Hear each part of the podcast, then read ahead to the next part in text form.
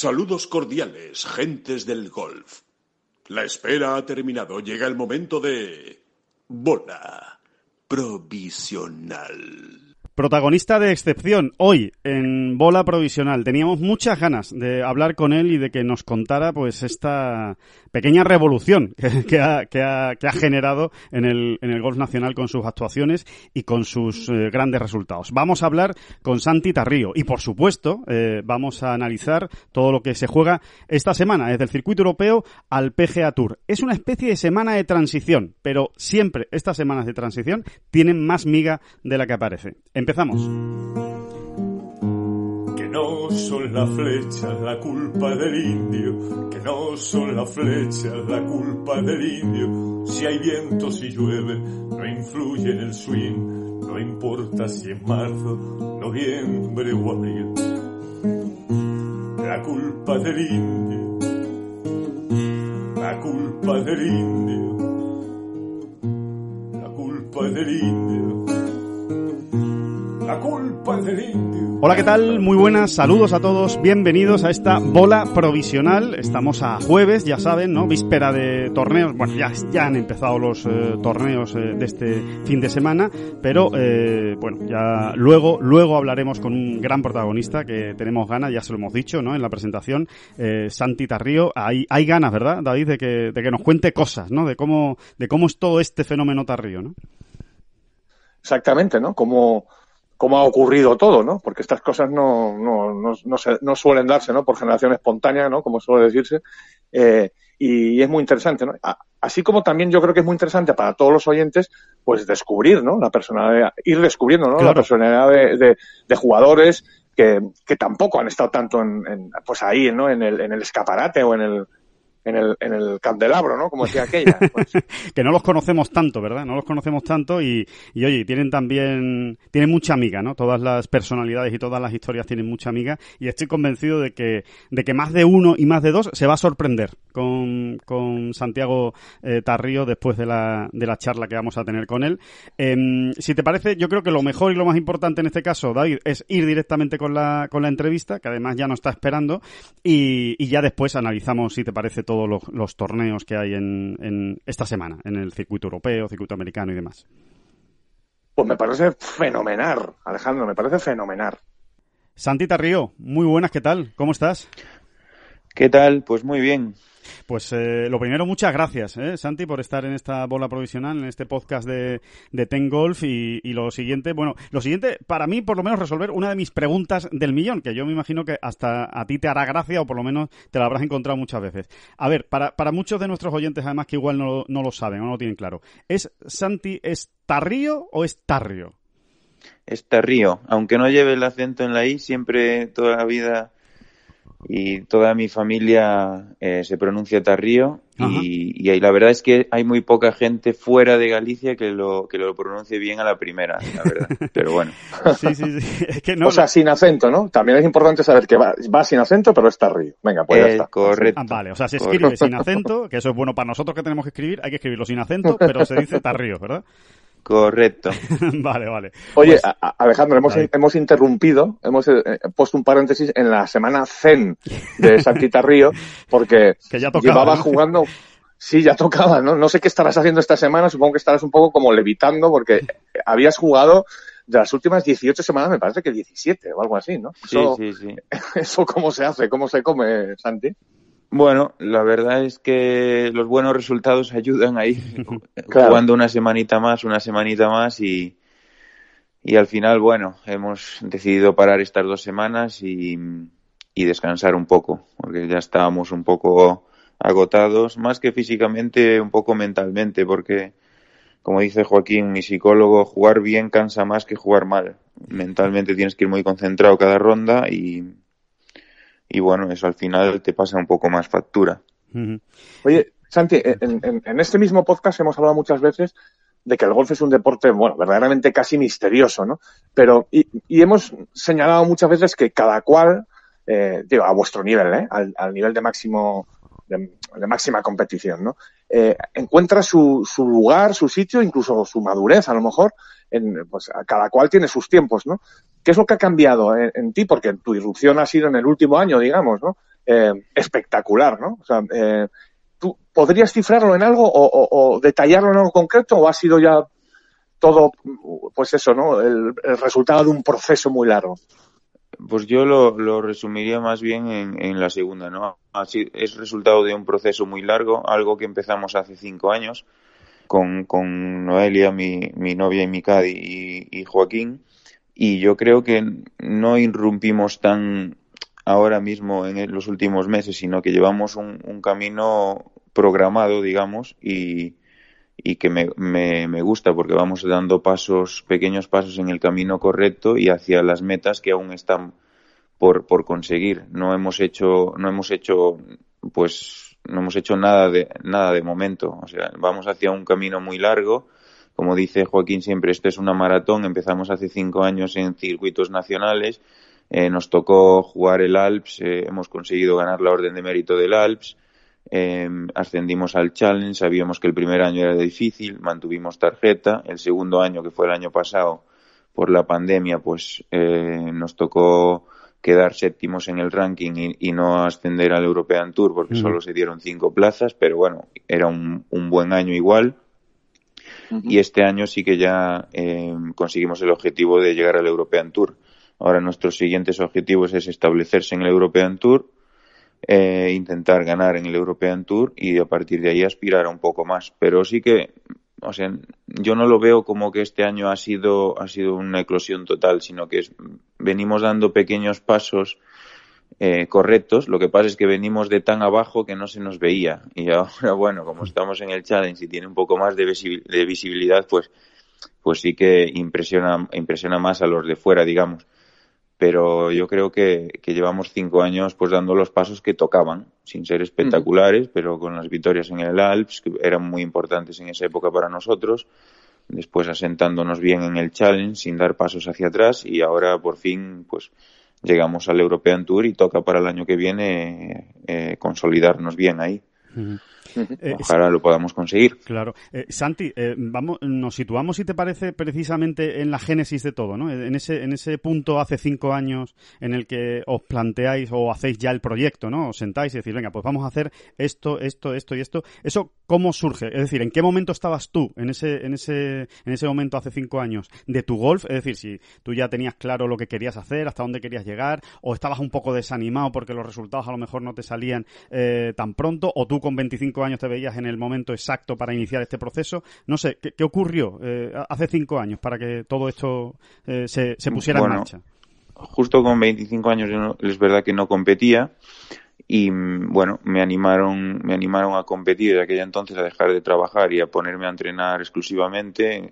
Encontré un sponsor, eh, un sponsor que me permitía hacer eso. lo intenté pero a los, a los ocho meses eh, los resultados no eran buenos, eh, digamos que no, no estábamos cómodos eh, dentro de mi equipo de trabajo de aquella, que no estaba un Joaquín ni Loelia, no estábamos cómodos, surgieron muchos problemas y mm, justo, justo a los ocho meses conocí a Noelia.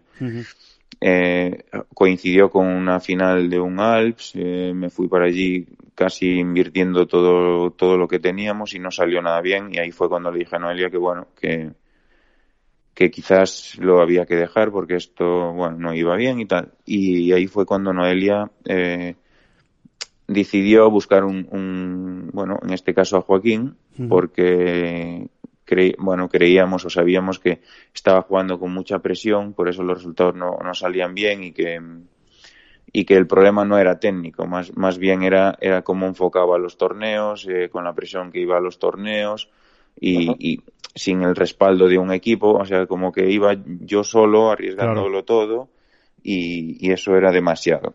Entonces al llegar aquí nos reunimos con Joaquín eh, y entre los tres decidimos hacer un, un proyecto. Eh, Joaquín puso, puso mucho de su parte, eh, ahora, o sea, estos cinco años aparte de ser mi psicólogo, pues intentó hacer, hacer un equipo muy bueno, que es el que tenemos ahora poco a poco, fueron entrando gente a este equipo ayudando y, permitiendo que, fuese evolucionando.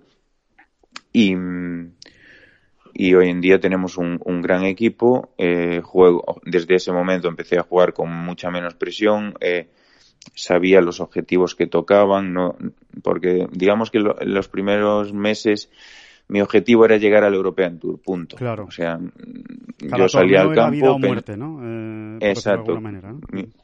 Y de esta manera enfocamos ya los objetivos más, más, o sea, el objetivo final era el mismo, llegar al European Tour, ganar en el European Tour, pero los objetivos diarios cambiaban mucho y sí que eran mucho más asequibles, asequibles para mí. Era intentar ganar un Alps, estar arriba en los Alps, eh, top 5 del Alps.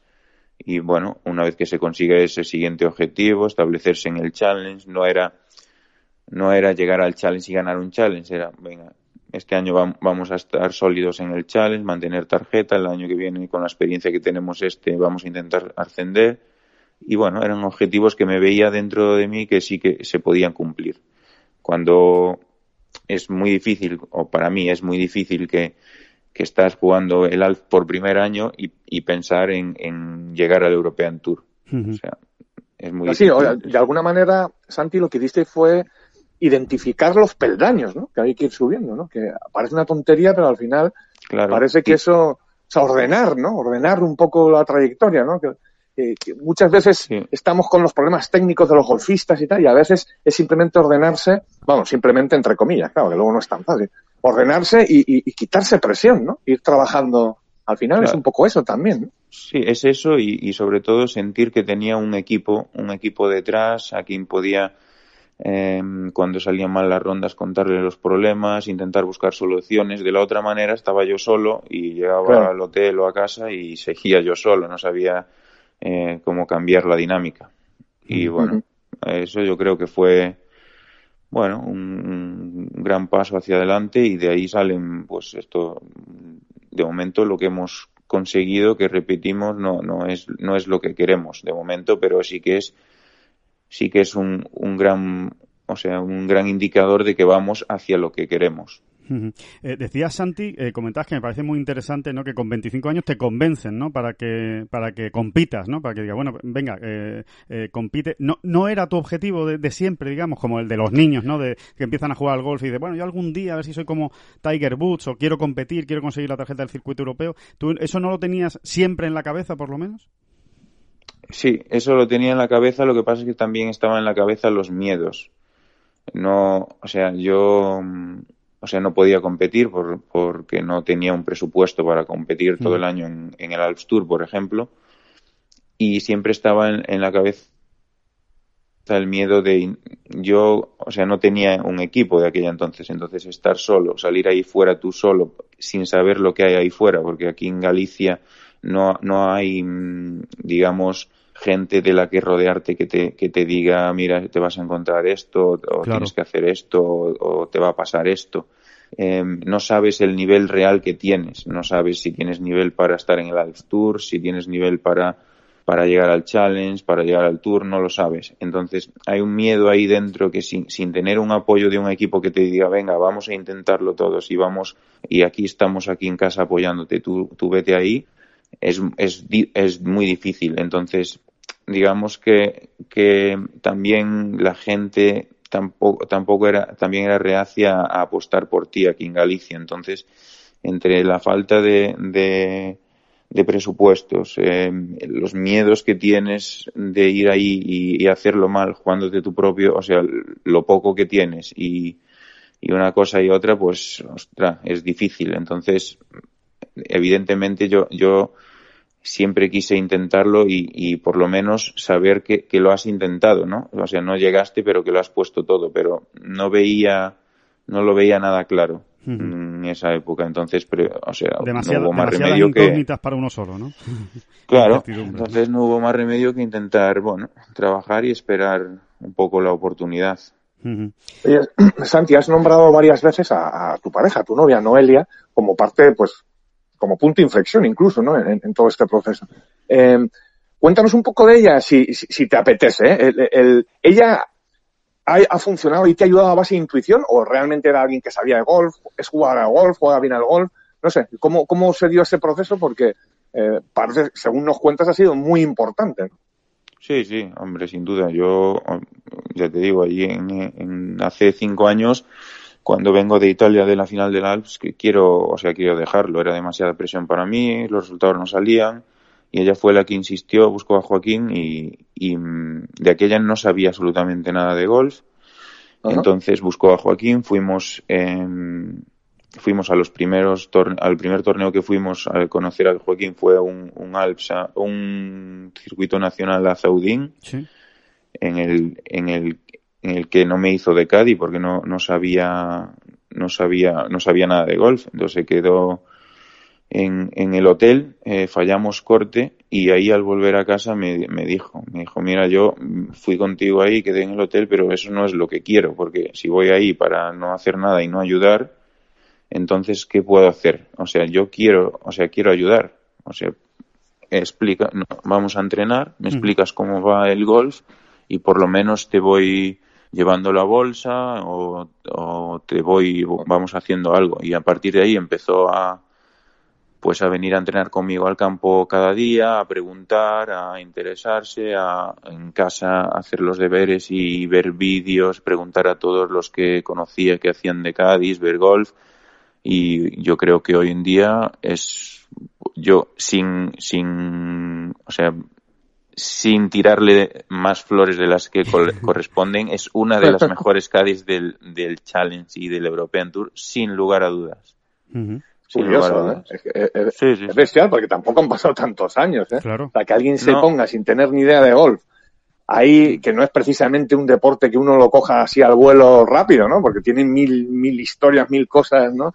Eh, y, luego el, trabajo de Cádiz, que a mí me parece complicadísimo. Siempre le he tenido un respeto tremendo, ¿no? Parece como que es llevar la bolsa y luego tiene mil historias, ¿no? Esa parte técnica y esa parte sobre todo mental, ¿no? O sea, me parece increíble la historia, Santi, de verdad te lo pues, digo. ¿eh? A mí lo, el trabajo de Noé me parece absolutamente impresionante ahora mismo, porque de hecho yo no apunto jamás nada en el libro, ella es la que lleva el tema de viento, pone posiciones de bandera, eh, anota palos de los días anteriores, viento, metros, bueno, lo, lo que hace un Caddy profesional de verdad y y Voy a ver si te lo van a robar, a ver si te van a coger. Hombre, eso, eso es un, eso es un, riesgo que, que, ya, ya sé que está ahí, ya sé que está ahí. En cuanto, en cuanto los buenos eh, la vean trabajar, pues inevitablemente esto es ley de oferta y demanda. Si el PSG viene por Messi y el Cádiz no tiene el presupuesto que hay que tener, hay que asumir y, bueno, oye, desearle lo mejor. Y... Sí, pero, por otro lado también es muy, bonito, muy bonito es decirle no a Justin Thomas por amor. ¿eh? ¿Qué te parece? Hombre, yo le animaría a decir sí, de momento tiene, más asegurado que, conmigo, la verdad. Oye, Sandy, pero, de, hecho, de hecho se, te, se ven los torneos que, que incluso eh, leéis las caídas juntos, o sea que es todo un, trabajo absolutamente de, equipo, ¿no? Sí, sí, sí, sí, lee muy bien las caídas también. Sí, sí, el, viento es absolutamente lo que diga ella. Yo para el viento, cuando está muy cruzado y que no es muy claro, me cuesta más. Ella sabe identificar perfectamente la intensidad y lo que nos va a restar. Me entiende muy bien mi juego y sabe y sabe perfectamente lo que me o sea, lo que me va a afectar el viento para mis golpes o no. O sea, no, no, muy bien, muy bien. Impresionante. Eh, oye, Santi, y de todo este eh, último, eh, el último arreón, por decirlo de alguna manera, ¿no? De esta temporada, ¿no? Dos victorias en el Challenge. Es verdad que todo es poco paso a paso, ¿no? Pero dos victorias en el Challenge, número uno destacado de la, de la Road to Mallorca, con la tarjeta del circuito europeo en el bolsillo. O sea, pase lo que pase, evidentemente vas a acabar entre los 20 primeros y seguramente los 5 primeros, ¿no? Em, ¿Te esperabas todo esto? ¿Qué, podía ocurrir? ¿O, o te esperabas estar rindiendo tan bien semana tras semana, tantas semanas seguidas? Bueno, em, yo lo, lo, deseaba y sabía que teníamos juego. Otra cosa es exactamente saber que lo vas a sacar. Pero me he ido, nos hemos ido demostrando que, que teníamos el nivel en cada escalón que, que, habíamos dado y sabíamos que ahora mismo tocaba, tocaba quedar top 20 del challenge sí o sí. Para quedar top 20 del challenge tienes que jugar muy bien al golf con la gente y con el nivel que hay. Eh, sí que es verdad que no me esperaba a estas alturas de temporada llevar la ventaja que llevamos y, estar ya con la tarjeta asegurada, porque llevo ya como tres, cuatro torneos con la tarjeta asegurada y eso creo que es, que es una auténtica barbaridad, porque a falta de más de mitad de temporada tener una tarjeta asegurada de un Challenge Tour, yo creo que, que es algo impensable a principios de temporada para cualquier jugador y, es, una, es, una, gozada, básicamente. Es, una gozada, es una gozada porque, porque en el golf jugar media temporada, digamos, tranquilo y sin... Claro. eso, eso es espectacular. espectacular. Son años, años de vida que, que estoy ganando esto. Mm, oye, Santi, muchos años de vida no has ganado con, con este tema delicado, ¿no? Que creo que en Tengo lo hemos tratado bastante a fondo hasta donde podíamos, vamos, realmente, o sabíamos, ¿no? De, los Juegos Olímpicos, ¿no? Un poco decepcionado, supongo, o, o, mm, te has sentido un poco decepcionado, entiendo, o incomprendido incluso, ¿no? Porque realmente ganarse una plaza en algo como unos juegos, que es que, verdaderamente es tan complicado, ¿no? Aunque fuera un poco de carambola, porque fueron, hubo habiendo renuncias, más la enfermedad de, bueno, más el positivo de John y demás, ¿no? Pero al final, quien estaba ahí eras tú, ¿no?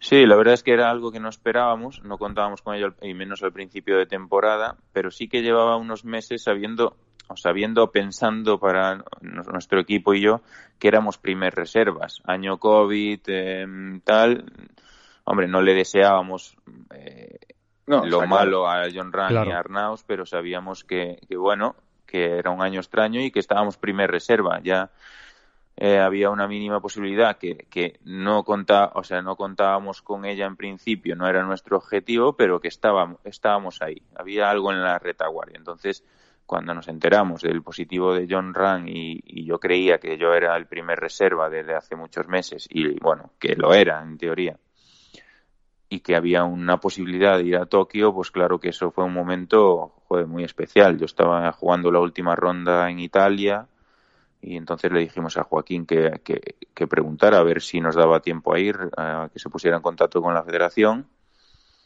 Y bueno, al terminar la ronda fue cuando me llamó Joaquín y me explicó lo que, lo que pasaba y sí que fue un bajón muy grande porque, porque oye, ya una cosa es, es em, clasificarte para Tokio y tal, pero además en mi situación, con, con, con la temporada hecha, Em, con, sabiendo que vas a, estar en el European Tour el año que viene y oh, era una motivación extra porque bueno si, si no tienes si no tienes la tarjeta del Tour asegurada que, la, que te tienes que centrar en los torneos del Challenge porque tienes el objetivo principal evidentemente es, es, el año que viene jugar en el European Tour. Eso es el, era el objetivo el único objetivo que había esta temporada. Entonces, em, si no se diese el caso de que de que estuviese, estuviésemos ahí primeros y, bien. Y ir a Tokio tal con el viaje perdiéndonos algún torneo pues hombre podría ser un pequeño inconveniente. Aún así el jugar unos Juegos Olímpicos mm, pagan cualquier pequeño inconveniente que haya. Pero aún por encima con la situación que estábamos es que era era poder disfrutar y darlo todo desde el minuto uno. Y es una experiencia que mm, no se sabe si la voy a poder vivir otra vez. Porque esto está claro que pierdes un torneo del European Tour y lo podrás jugar para el año que viene o tienes muchas más posibilidades de jugarlo para cualquier año. Pero a mí me Juegos Olímpicos no. Eh, está claro, perdona, perdona que te interrumpí. No, a mí me gustaría saber también, a ver, nosotros, en, ¿qué piensas tú de, un tema que también es delicado? Eh, eh, a ver, en el momento en que todo ocurre y, y es un lío todo, y, incluso en un momento dado la federación renuncia a que vaya otro jugador español, ¿no? porque dice que no tiene tiempo y demás. Eh, al final surge la opción de Jorge Campillo. Siempre hemos defendido aquí en Tengo también que una cosa es tu asunto y otra cosa es que Jorge Campillo no, en un momento dado, eh, con el beneplácito de la federación, no hiciese todo lo posible por ir, ¿no? Como habéis coincidido la semana pasada, eh, no sé si habéis hablado, si has llegado a hablar con Jorge de esto, porque yo creo que ni Jorge tiene culpa absolutamente de nada, ni, ni, son temas que, deban mezclarse. No sé qué opinas tú y si has hablado con Jorge. Pues mira, yo con Jorge no, no he hablado, pero sí que hablé mucho con, con, con Legarrea, que es su Cadi, me llevo muy bien de hace mucho tiempo con él. Nos inscribimos antes de que viajaran a Tokio, nos vimos la semana pasada y evidentemente yo a Jorge no tengo nada que reprocharle, todo lo contrario. Yo, si estuviese en su lugar, yo me gustaría ir y, antes que no vaya nadie, evidentemente tiene que ir Jorge. Em, entonces, en ese aspecto no sé por qué, porque en redes a veces se, se mezclan. Claro. es que yo creo que a veces nos polarizamos de una manera gratuita, ¿no? Y, y no, no y, te, y, te, digo honestamente, Santi, que me, que, que me, no sé, que me da como hasta alivio que, que, que, estés de acuerdo con lo que estábamos defendiendo aquí, ¿no? O sea, que realmente una cosa eh, era tremendo, lo que yo creo que es tremendo lo que se te ha hecho a ti, realmente, o sea, cómo se han dado las circunstancias, pero, pero por otro lado el otro tema era otro tema, ¿no? O sea, no. Sí, exacto, o sea, Jorge está bien que vaya y que lo intente ir y además era el único que podía ir, o sea que que tendría tiene que ir él. Eh, lo que es lo que es ridículo es que digan que no va a ir nadie sabiendo que puede ir Jorge. bueno eh, a mí lo que lo que no me pareció correcto no me pareció muy bien es que en la explicación cuando dicen que va a ir Jorge parte de la federación cuelgan un par de vídeos en redes sociales eh, diciendo que John Rang es positivo y que Jorge va a sustituirlo y que no que no expliquen bien por qué Jorge va a sustituirlo porque hubo mucha gente que me llamó diciendo joder es que en la federación eh, la explicación es que Jorge es, es el que tenía que ir y digo yo no mira hubo un error, por eso no puedo ir yo, pero eso nadie lo dice públicamente. Entonces, a mí mucha gente que no está muy metida en el golf o que no sigue de semana a semana el golf piensa piensa que a lo mejor no me correspondía a mí ir porque nunca nunca se da una explicación pública eh, de decir eh, mira va a venir Jorge le tocaría a Santiago Tarrío pero eh, por un error nuestro no no puede participar entonces el único que puede sería Jorge Campillo. Entonces eso a mí me gustaría más que que, que, los vídeos que exacto y porque más que nada no es no es por por nada es porque la gente que me llamó diciendo que, que, no han dicho o sea que, eso mm, si estaba seguro yo de que me tocaba a mí, porque la federación colgó un par de vídeos diciendo claramente que, tenía que ir Jorge Campillo, pues eso sí que no me gustó mucho, demasiado. Pero bueno. Sí, no, me extraña. No me extraña. Al final hay, que aclarar, el, error básicamente fue que no te inscribieron teniendo tiempo para hacerlo, como que se les pasó. Cuando realmente, después del US Open, todavía hubiesen tenido tiempo de inscribirte, por supuesto que sí, sobre todo con las renuncias de, de que no tiene nada que ver, pero sobre todo, más allá, incluso con las renuncias de Rafa y Sergio, que las hicieron públicas el día después del US Open. así que, eh, bueno, ese es el error y, y, y, ahí, y ahí queda eso, ¿no? A ver si en París ¿eh? que está ahí al lado, al fin y al cabo. Parece que es el añito ese que nos han quitado, ¿eh? que en vez de cuatro sean tres. años, nada, eh, nada, es nada, es nada. Además, París bueno, ojalá, ojalá podamos estar en París. Sí, sí, esto nada. En autobús estamos ahí a mediodía para comer. que, mm, Santi, eh, para, para, ir acabando, el, el, ¿cuál es el objetivo de aquí a final de año? Porque, claro, la tranquilidad es absoluta, como tú dices, ¿no? La, la maravilla esta, ¿no? De que no está pagado de, de, poder afrontar los últimos torneos de la temporada con esa tranquilidad. No sé si, si tienes algún objetivo en la cabeza nuevo o digo, oye, ya he cumplido el objetivo que tenía este año, pues ahora me voy a plantear, no sé, si ganar un tercer torneo del Challenge Tour o seguir jugando todo lo que puedas en European Tour para eh, coger la experiencia que, puedas para el próximo año. Eh, no sé cómo te lo, cómo te lo planteas.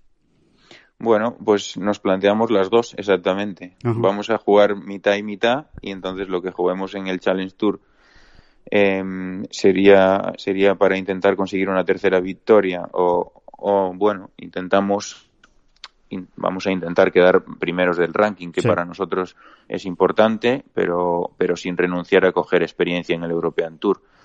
Entonces, eh, a todos los torneos que entremos del European Tour vamos a jugarlos y los que no, bajaremos al, al Challenge y seguiremos intentando quedar eh, lo más arriba posible en el ranking. Entonces, son los dos objetivos que tenemos. Claro. ¿Y cuál es... Santi, como, como, veo, perdón, perdona, no, que como veo que vais tan ordenaditos y además os está saliendo tan bien, eh, no quiero eh, meter ahora la pata, pero a ver, un poquito de es complicado, ¿eh? pero un poquito de incluso de final de Dubai este año, no sé, como como como sigas quedando tercero, pues igual hasta hasta hasta caen. Bueno, ojalá, ojalá que pase como con los Juegos Olímpicos. Es algo que no tenemos en mente, pero si pasa, bienvenido sea y un, y un sueño, ¿no? Poder ir a, a Dubái. De momento tenemos más en en mente Mallorca y ojalá, ojalá juguemos algunos torneos del Challenge y, y, tengamos que borrar Mallorca del mapa, pero de momento vamos a, seguir así. Ahora dentro estas dos semanas estoy aquí en casa ordenando todo y después probablemente no entre a Crans, o sea, tenga que ir a jugar a Holanda al, al Challenge y después sí que jugaré un par de ellos del, del European Tour y después vuelta otra vez al Challenge y así mitad y mitad más o menos vamos a jugar y, y ojalá podamos seguir haciendo pocas. y las de España seguro, ¿no? Eh, te vamos a ver, ¿no? Open de España y, Valderrama eh, casi con toda seguridad, ¿no? Bueno, Open de España yo creo que, es, que entraré por ranking nacional, pero Valderrama no, te, no, no creo. No ah, creo que me dé el ranking nacional porque es año 2019 y 2020 conjunto y creo que hay dos plazas menos para el ranking nacional y creo que estoy justo fuera. Eh, bueno, si alguien ve este vídeo y tiene la oportunidad y quiere dar una invitación para Valderrama, que, que sepa que es mi campo favorito desde que tengo ocho años y no la rechazaría, la verdad. que, miren esta mano que tengo levantada, ¿no? Si, si, alguien está ofreciendo alguna... Bueno, y está, también la vía de que lo hagas muy bien en el Open de España, que es la semana antes. También, también. y, te metas por top ten. O sea, pero venga, eh, no soñemos ya tanto, que te está yendo muy bien con tu caminito, tranquila, y además no es que te esté yendo muy bien, es que está siendo explosivo, ¿no? Aunque no te guste a ti ese, ese adjetivo, ¿no? Hombre, está claro que los últimos resultados sí que son espectaculares. Vamos, cada, cada semana, bueno, estar en, por encima de casi de 10 bajo par cada semana es muy difícil mantenerlo y, lo sabemos y, bueno, a mí yo creo que, que, tenemos que buscar eso, la constancia. Somos, bueno, sabemos de nuestro juego cómo es. Evidentemente, de momento no estoy capacitado para pegar drivers de, de 330 de vuelo como de Chambó, pero somos unas pequeñas ¿Cómo son tus drivers? ¿Cómo son tus drivers? Eh, eh, bueno, mis drivers pueden ir desde 170 de vuelo a 250, pues puedo controlarlos bastante bien. Más de ahí ya me, ya me cuesta.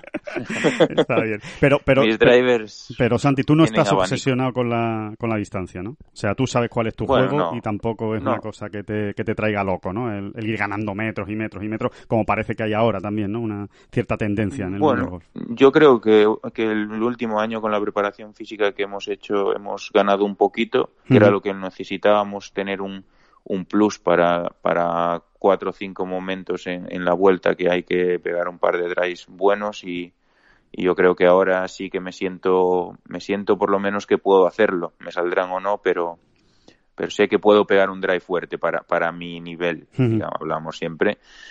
Y yo creo que es algo en lo que mejoré también.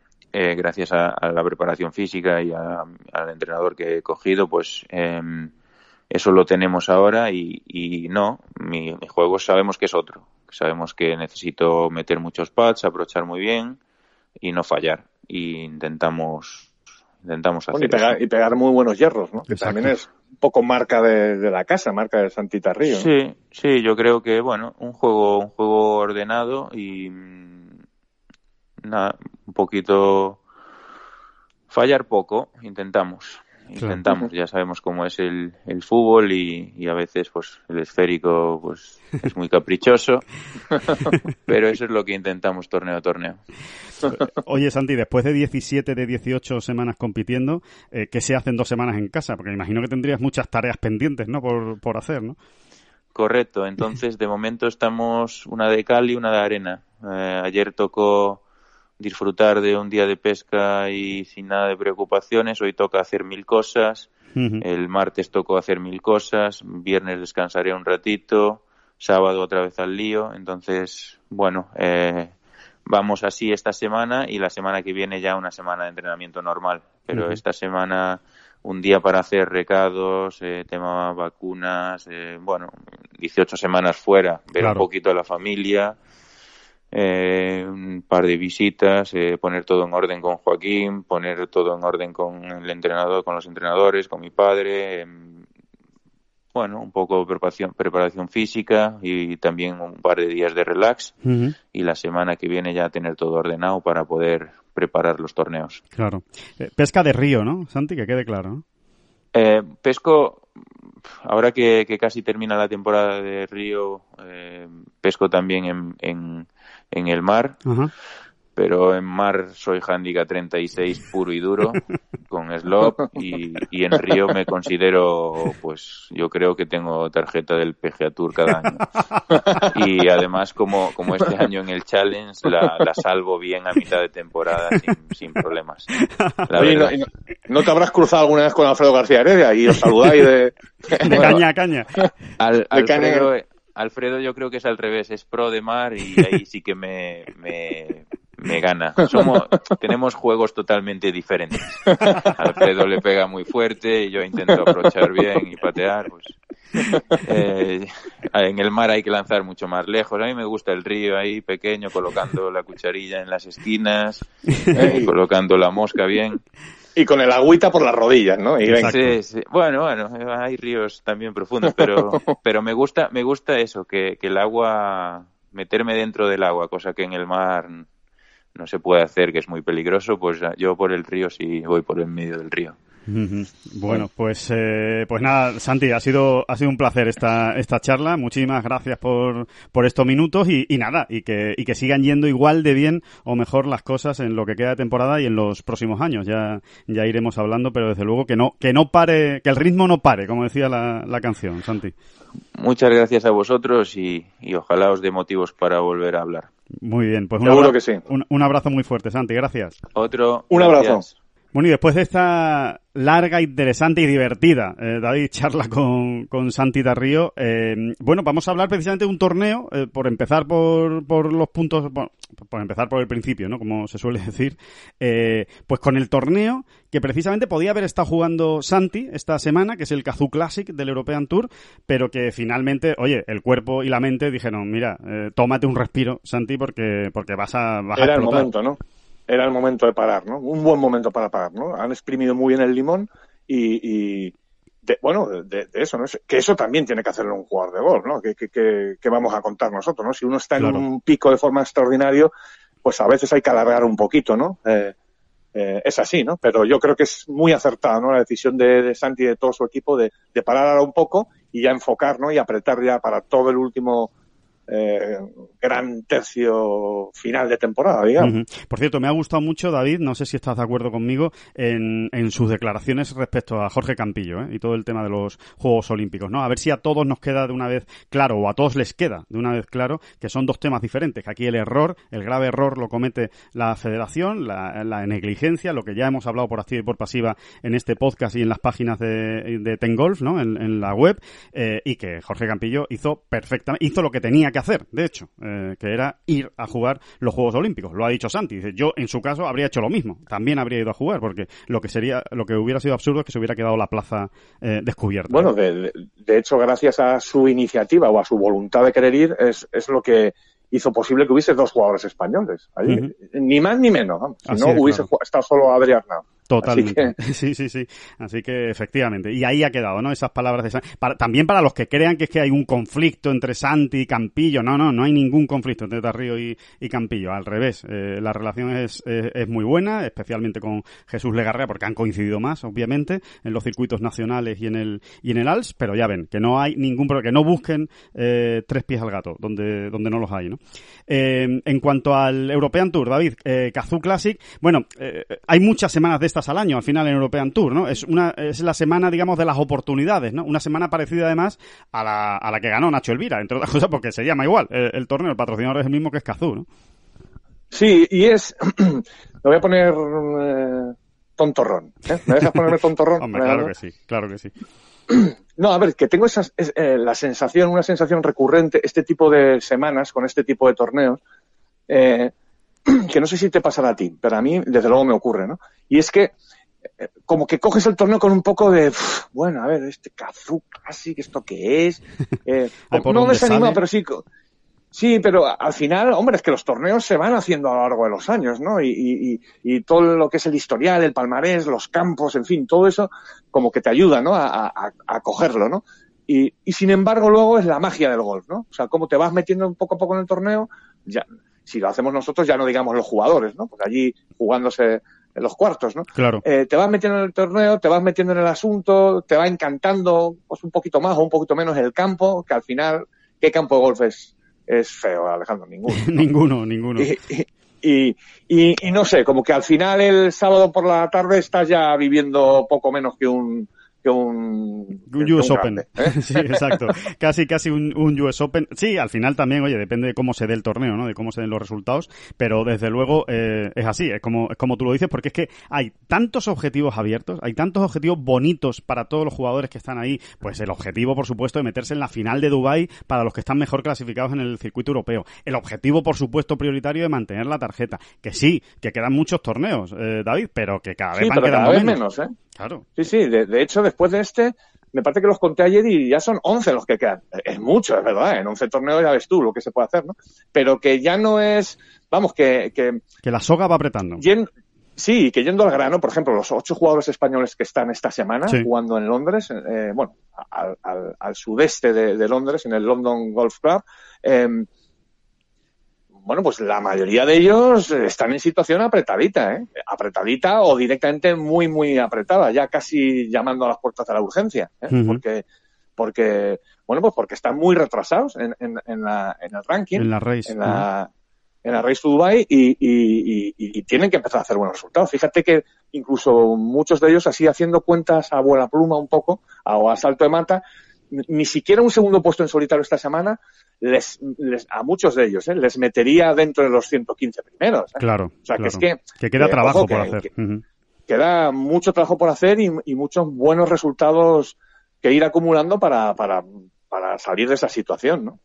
Pues sí, y, y, cuanto antes se haga, lo que hablábamos con Santi, ¿no? Eh, que, que, lo explicaba de una manera tan gráfica, ¿no? Dice, es que no está pagado, ¿eh? está a la mitad de temporada con el objetivo cumplido, pues, pues imagínense, conforme vayan quedando 10, 9, 8, 7, 6 y así sucesivamente hasta que quede uno o dos torneos, imagínate cómo la presión va apretando, va apretando, va apretando un poquito más y cada vez es más difícil. Bueno, y, y, y, y, ahí hay un, un, un matiz que es, yo diría que es más que un matiz, es que es muy importante, es que muchos de estos jugadores no van a poder jugar los 11, ¿eh? O sea, porque no van a tener claro. entrada en Wentworth, claro. ¿eh? no van a tener entrada a lo mejor en Italia, no todos, ¿eh? uh -huh. por lo menos. Sí, sí. Eh, pues ahí estaba Santita Río explicándonos que vamos a ver si está en Valderrama, pues a algunos les va a pasar lo mismo, ¿no? Te quiere decir que es que para algunos jugadores realmente a lo mejor su calendario ahora mismo objetivamente eh, o de una manera realista, se, a lo mejor se está reduciendo ya a cinco o seis torneos, ¿eh? o siete, claro, seis, siete claro. torneos. Entonces ya, ya la, la, soga aprieta un poco más, ¿no? Sí, sí, totalmente. Ya es un Vamos, en resumen, que hay que apretar y que semanas como estas, como muy bien arrancabas tú, pues son importantísimas, ¿no? Importantísimas porque es una oportunidad, no dejas una gran oportunidad cuando uno menos se lo espera, eh, pues aparecer por ahí y, y, y, estar incluso mirando al triunfo hasta el último momento. ¿no? Claro. Si hay, si hay algún sitio, David, donde la soga realmente está apretando, pero aprieta ya que, que, que, que están más de uno está ahogado, está morado, ¿no? Que es en el PGA Tour, evidentemente, esta semana, no por nada, sino sí, que, sí, se juega, es que se juega el Wyndham El dramita, ¿no? El, el, el dramita del de Wyndham cada año. de cada año. ¿no? El dramita de cada año. Oye, que por otro lado, ole por el Wyndham, ¿eh? Que se ha, que se ha ganado ese, ese, bueno, pues. Esa etiqueta, claro, exacto. sí, ha encontrado su hueco, ¿no? Eso o sea, es. Sí, porque es un torneo perfectamente reconocible ahora mismo. O sea, todos sabemos qué pasa en el Wyndham cada año y es ese huequecito que se han ganado ahí. No es tan fácil, ¿eh? No, no, eh, no es tan fácil. En un tener en un la personalidad. Como el Tour. Uh -huh. Exactamente, no, no, es tan fácil tener personalidad dentro de un calendario tan, tan bestia, ¿no? Como el del PGA Tour. Bueno, pues ahí está el Wyndham con su esquinita conquistada. Sí, además eh, es una semana de, de, mucho drama, obviamente, ¿no? Eh, mucho drama porque, bueno, es, es, una especie de escuela, de, como la escuela de, de cada año eh, en el que te estás jugando la tarjeta, pues obviamente todos los que están allí, eh, pues una muy buena parte de los que están allí, pero muy buena parte, podemos estar hablando pues casi de la mitad de los jugadores o un tercio mínimo de los jugadores están ahí peleando por intentar acabar entre los 125 primeros de la, de la FedEx Cup y tratar de conseguir la tarjeta Recordemos, David, que la noticia que más nos, eh, nos, nos, compete a nosotros, ¿no? O nos importa en este caso, es que no está Rafa Caberabello. Podría haber jugado ¿eh? el Canario esta, esta semana el, el Wyndham Championship, tenía entrada, pero finalmente renunció, pues por lo que contábamos en la web, ¿no? El nacimiento de, eh, de su hijo está muy próximo. De hecho, sale de cuentas eh, su mujer Sofía el lunes y en principio, pues eh, Rafa hizo cuentas y dijo, mira, mm, casi que no me va a dar para estar en el nacimiento de mi hijo, es muy difícil que me dé y sin embargo conseguir la tarjeta ahora, tal y como estoy jugando, ¿no? Que tampoco vengo jugando muy bien ni sacando buenos resultados y encima solo me vale un segundo en solitario, hizo cuentas rápidas en la cabeza y, con, y con ese pragmatismo, ¿no? Que le caracteriza a Rafa y sentido común, dijo, mira, mejor no estoy en el Windham, que voy a estar con la cabeza en que tendría que estar con Sofía y, y encima jugándome todo a una carta, ¿no? Eh, entonces dejo pasar esta oportunidad y volverá para las finales del Conferritur, ahí a conseguir la tarjeta. ¿Sabes, lo que te, ¿Sabes cómo te lo resumiría, Alejandro? Bendita fatalidad, ¿no? Porque evidentemente toda la estrategia, digamos, eh, o la planificación, mejor dicho, de Rafa, pasaba por, por tener esta última carta en, bajo la manga del Windham. ¿eh? Claro. O sea, de apurar hasta el final, ¿no?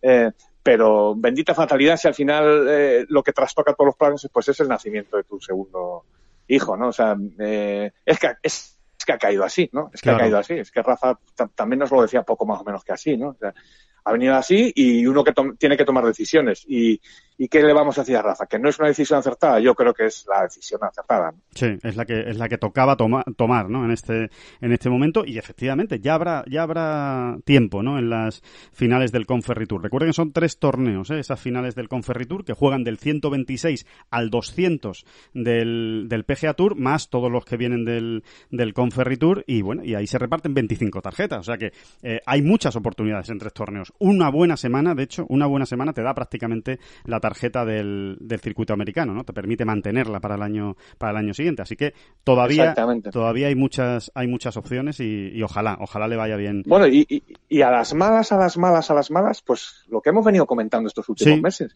que es que él tiene eh, los derechos de juego asegurados para 2022 en el circuito europeo. O sea, te quiero decir que, que su situación no es desesperada, ¿no? Eh, eh, es apurada eh, porque además él quiere permanecer allí en Estados Unidos jugando y exprimiendo todo lo que pueda su carrera en el PGA Tour, pero, pero vamos, que, Rafa no está ahora mismo descolocado ni, ni, en, una situación precaria. Como, solemos decir con el mundo del golf, tiene el puesto de trabajo asegurado, así que por ahí por ahí no hay problema. Y un gran puesto de trabajo, ¿eh? que al final es la tarjeta del circuito europeo, donde, por cierto, también, oye, si no puede ser que esté en el PGA Tour, también nos encanta ver a Rafa en el circuito europeo semana tras semana, o sea que, que no que no va a haber, en ese caso no va a haber ningún problema. sí, sí, y Rafa no es, de, no es de los que se va a arrastrar llorando, ¿eh? O sea, si le toca jugar el año que viene en el European Tour, eh, lo vamos a ver, lo vamos a ver. Yo, yo de hecho creo que Rafa cuando viene a este lado del Atlántico como que no sé, que gana un poquito en, en tranquilidad, porque es normal, además, donde se ve apurado en, e, en, este última, en esta última temporada ha sido allí y es normal que allí eh, pues, vayas un poquito forzando más las cosas o más o, o, te sientas más incómodo en el campo, ¿no? Por esa presión. Claro. Y, y que es que a Rafa no le van, no, vamos, que no se le van a caer los anillos ni le van a, ¿eh? no, va a tener ningún problema en hacerlo muy bien en el circuito europeo. Sí, de hecho nunca, nunca ha perdido Rafa la mentalidad del circuito europeo, ¿eh? hay que recordarlo también, es muy importante. Él siempre ha mantenido las dos tarjetas, lo cual es muy difícil, ¿eh? Durante cinco años, Rafa Caberabello ha mantenido las dos tarjetas, ¿eh? el PGA Tour y European Tour. Hay que darle, hay que darle mucho mérito a eso porque tenemos tantos casos a la vista de grandes jugadores que no lo han conseguido que, que, que cuidado con lo que, con lo que ha hecho Rafa. Bueno, es que lo han conseguido muy pocos en realidad, salvo, eh, te diría, los grandísimos nombres del, del golf contemporáneo. ¿eh? O sea, es que es casi así. ¿eh? O sea, realmente, eh, digamos que jugadores del perfil de Rafa Cabrera Bello que lo hayan conseguido, es que no se me ocurre ahora mismo ninguno, que seguro que lo hay, ¿eh? seguro que lo hay, pero que no, que es que no se me ocurre ahora mismo ninguno, que decirte. No, al final no, han tenido que decidir años, o por... No. No, no, no, de verdad, ¿eh? eh al final han tenido que o, o regresar al European Tour, ¿eh? Eh, o, centrarse ya absolutamente allí en Estados Unidos. Unidos. Claro, irse a vivir allí y abandonar el, el, el, European Tour. Como mira, por ejemplo, ha hecho un jugador que puede ser de su perfil, pero que al final tuvo que optar por no mantener la tarjeta del circuito europeo, que es Gray McDowell. Craig McDowell era, un jugador que empezó en los dos circuitos y al final dijo, mira, me voy, me, instalo en Florida, me compro una casa allí y me centro en el PGA Tour porque es que los dos circuitos es muy difícil eh, mantenerlo por los viajes y, y, por la cantidad de semanas al final que tienes que jugar al, al año, ¿no? Para, para tener buenos resultados y poder mantenerte. Así que, que, efectivamente así es como, como has explicado, David. Así que, bueno, vamos a ver, vamos a ver lo que, lo que ocurre esta semana en el Wyndham, veremos las tragedias y las, y las glorias eh, que, que, acaban sucediendo. Y, también, también es importante, es una semana eh, grande, hay que decirlo, es una semana grande. No es un mayor, pero es una semana grande para el Ladies European Tour y para el LPGA, ¿no? Se, juega esta semana el Scottish Open, el Trust Golf eh, es el patrocinador, Scottish Open, eh, de chicas que, bueno, que es muy importante, eh, entre otras cosas porque tiene una bolsa de un millón y medio de, dólares, que es una de las bolsas más importantes del año, y por lo que siempre hemos dicho, se juega en Escocia, se juega en Europa, se juega en un nuevo Links, que está a unas nueve millas, un nuevo Links que, de nueva creación, queremos decir, ¿no? De, que abrió sus puertas el año pasado y que está a nueve millas de, de San Andrews y, y donde eh, vamos a decir que hay mucho, muchísimo en juego, porque aparte, evidentemente, de todo lo que hay en juego del Ladies European Tour del LPGA, que quien gane esta semana, recuerden, se consigue la tarjeta del LPGA Tour. O sea, es que no es ninguna tontería, ¿no? La oportunidad para las jugadoras del circuito europeo. Claro, que, ahí han sido pioneras ellas, ¿eh? O sea, sí. Concretamente con este torneo, el Scottish Open, que el año que viene va a ser eh, co-sancionado por European Tour y PGA Tour, bueno, pues, eh, en el caso de, las chicas lleva siendo así ya unas cuantas temporadas. Claro, tomen buena nota, ¿no? Porque esto es lo que nos vamos a encontrar el año que viene en el European Tour y en el, y en el PGA Tour, como decías, David. Y, bueno, y después tenemos el recuerdo, el recuerdo, el buen recuerdo, muy agradable, de ese segundo puesto a Zahara Muñoz el año pasado, ¿no? En este mismo, en este mismo torneo, acaba cayendo en el, en el playoff, en el desempate que ganaba Stacy Lewis, ¿no? Y además, además de, todo lo Solheim, ¿no? Mundo Solheim a tope, ¿no? Exacto. Eh, sí, sí, es que es que es que es, que semana clave para la Solheim, David. Eh, claro, es que, es que está ya ahí, la Solheim está en capilla es poco ya, es decir, ¿eh? concretamente, mira, concretamente es la última semana que contabiliza para el equipo americano o sea, después del Scottish Open se cierra el equipo eh, americano, a falta de las tres elecciones que se guarda la capitana, y eh, para el equipo europeo quedan dos torneos, este Scottish Open y la semana que viene que se juega el British Open, el grande, el mayor, ¿no? Entonces, todavía quedan muchos puntos, para que se hagan una idea, eh, la ganadora del British Open se lleva 80 puntos de Solheim Cup. solo con eso mm, prácticamente te clasificas, prácticamente. Seguramente tendrías que sumar alguna, alguna cosa más porque ya eh, Sana Nutinen, que es la que va segunda en, la clasificación por los puntos del Ladies European Tour, eh, pues tiene 81, ¿no? Con lo cual tienes que, sumar algo más. Pero es que casi, casi, eh, con, ganar el British Open, te estás metiendo en la Solheim. Y, qué decir del Scottish, que reparte 60 puntos, ¿no? O sea que realmente es una gran semana, una semana muy importante, pues para esas españolas en este caso que están arañando o intentando llamar a la puerta de Caterina Amacio, ¿no? Ya sea. Claro, es que de, todas maneras, Alejandro, es lo que te iba a decir, ¿no? Que y ya no es un tema solo de puntos, que por supuesto, al final son puntos contantes y sonantes, sino que es que Caterina Amacio tiene la, la, tremenda tarea por delante de elegir a seis a la mitad del equipo. Exacto, exacto. Entonces, claro, estas dos pruebas van a ser más que definitivas, porque es, primero porque es que la Solgen ya es a continuación prácticamente, es decir, quien esté bien estas dos semanas es que está en un buen momento de forma, o sea, no, hay que ser un genio, ¿no? Para, para, para establecer esto, ¿no? Y entonces, cada eh, vez que van a influir mucho lo que vea Catriona en estas dos semanas de juego, eh, más allá incluso de los resultados. Claro. Ni que decir tiene que Nuria Iturrioz o Luna Sobrón, que son dos de las jugadoras españolas que están esta semana y la que viene, y que, y que están puntuando ¿no? para, para la Solheim Cup, que tienen ya una, una serie de puntos acumulados, eh, lo, lo, tienen muy difícil. O sea, van a tener que ganar o hacer dos actuaciones brutales para intentar meterse por sus propios medios. Es muy difícil. Pero sí es verdad que a Zahara Muñoz, por ejemplo, sí se está jugando una de esas seis invitaciones, porque no está claro. O sea, em, yo creo que Catriona tiene muchas ganas de llamar a Zahara eh, por la experiencia que tiene, por el rendimiento que ha ofrecido en la Solheim Cup te lo dijo a ti, ¿eh? Catriona, con bastante, con meridiana claridad, ¿no? Dentro de la diplomacia que siempre tiene que manejar, pues, pues, alguien como una capitana, ¿no? De un equipo, eh, te lo dijo con meridiana claridad. O sea, se le notaban esas ganas. Sí, sí, sí, sí. En, el Aramco, en el Aramco Team Series de, la reserva, efectivamente, nos lo contaba, ¿no? Dice, oye, la verdad es que la experiencia de, de Azahara, eh, los buenos resultados que ha tenido, es que, es que realmente es una jugadora a la que quieres llamar, ¿no? Pero, obviamente, para llamarla también necesitas buenos resultados. Tienes que estar respaldado y es muy importante lo que haga esta semana en Escocia y la semana que viene en el British Open. Por cierto, que la semana que viene el British Open es en Carnoustie, ni más ni menos, ¿eh? Que Carnoustie va a ser el lobo final que, defina el, el eh, digamos, el traje, ¿no? Del, de la Solheim Cup europea, del vestido que va a llevar Europa para la Solheim Alejandro, siempre hablamos de esta tontería que tenemos nosotros con los nombres, que si Rory McIlroy, que, que con ese nombre cómo no vas a triunfar en la vida.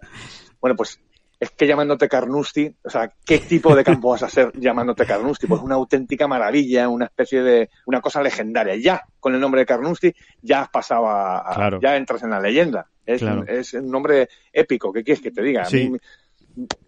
No, ¿y usted dónde va a jugar? En Carnoustie. Vale, vale, en Carnoustie. No, no, no me diga más, vamos. Es pura leyenda. vaya tirando, vaya tirando rápido y juegue, sí, sí, sí.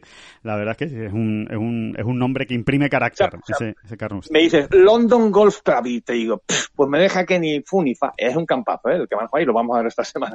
Pero me dices Carnoustie, me dices, no, no, Carnoustie. Carnoustie. terminado en I, terminado en I.